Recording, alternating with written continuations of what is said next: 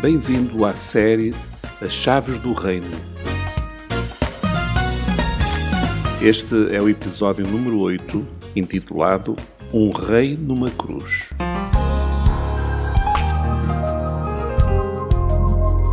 Vimos no último episódio que Jesus começou a anunciar o reino e, ao mesmo tempo, apresentou-se como o rei desse reino.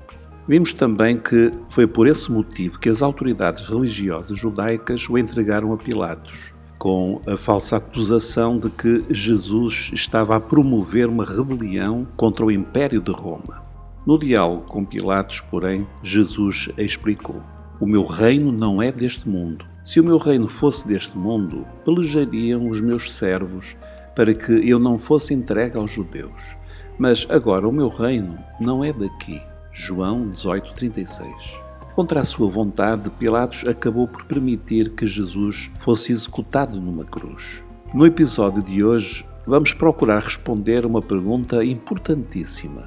Por que teve Jesus de passar pela morte na cruz? Não a poderia ter evitado? Como veremos, entender isto é essencial.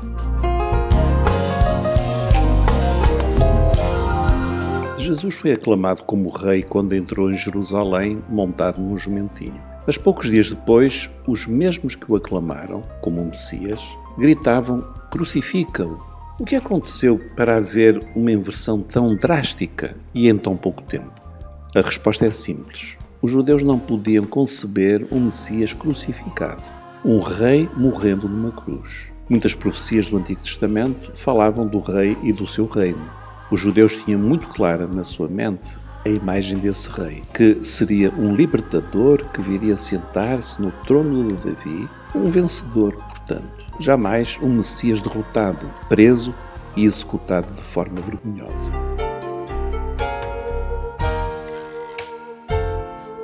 A verdade é que os judeus não prestaram atenção ou não entenderam as profecias que falavam do Messias sob um outro ângulo, apresentando não como um rei vencedor, mas como um servo sofredor, não como um rei aclamado, mas como um servo rejeitado. Vamos ler a seguir excertos de uma dessas profecias, que se encontra em Isaías no capítulo 53.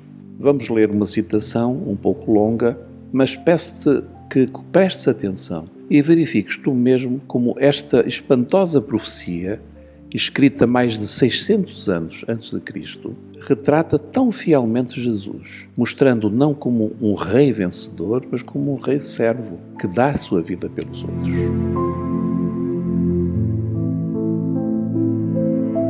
Vejamos, em primeiro lugar, Isaías indica que este servo viria sem qualquer aparência que o destacasse. Lemos assim, citação: Porque foi subindo como renovo perante ele, e como raiz de uma terra seca. Não tinha beleza nem formosura, e, olhando nós para ele, não havia boa aparência nele para que o desejássemos. Era desprezado e o mais rejeitado dentre os homens, homem de dores e experimentado nos trabalhos. E como um de quem os homens escondiam o rosto, era desprezado e não fizemos dele caso algum.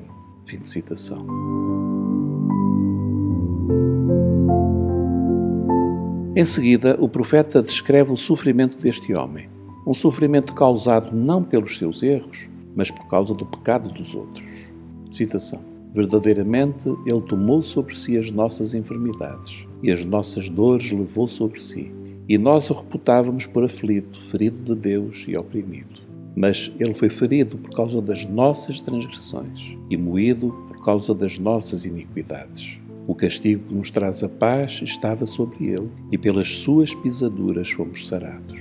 Todos nós andávamos desgarrados como ovelhas, cada um se desviava pelo seu caminho, mas o Senhor fez cair sobre ele a iniquidade de nós todos. Fim de citação.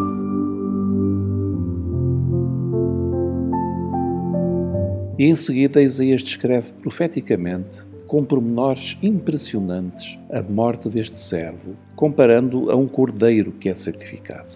Citação: Ele foi oprimido e afligido, mas não abriu a sua boca. Como um cordeiro foi levado ao matador, e como ovelha muda perante os seus tosquiadores, assim ele não abriu a sua boca. Da opressão e do juízo foi tirado, e quem contará o tempo da sua vida? porquanto foi cortado da terra dos viventes. Pela transgressão do meu povo ele foi atingido. E puseram a sua sepultura com os ímpios e com o rico na sua morte, ainda que nunca cometeu injustiça, nem houve engano na sua boca. Fim de citação. E esta profecia termina falando da razão de ser da morte deste servo. Citação. Ele verá o fruto do trabalho da sua alma e ficará satisfeito. Com o seu conhecimento, o meu servo, justo, justificará muitos, porque as iniquidades deles levará sobre si. Por isso lhe darei a parte de muitos, e com os poderosos repartirá ele o despojo, porquanto derramou a sua alma na morte e foi contado com os transgressores. Mas ele levou sobre si o pecado de muitos e intercedeu pelos transgressores. Isaías 53, 2 a 12.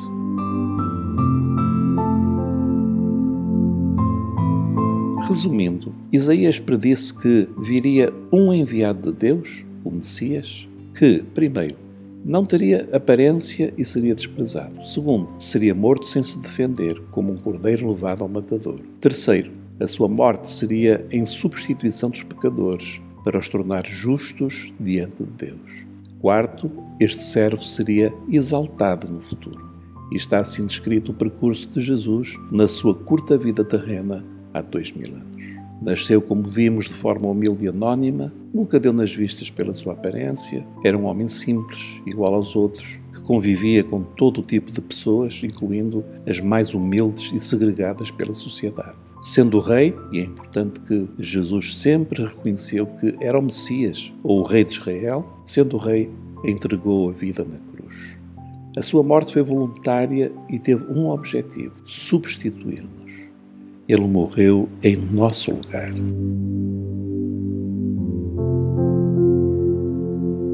Continuaremos no próximo episódio a procurar entender o que levou Jesus à cruz. Mas hoje ficamos por aqui convido-te a orar comigo. Senhor Deus, como agradecer o teu amor.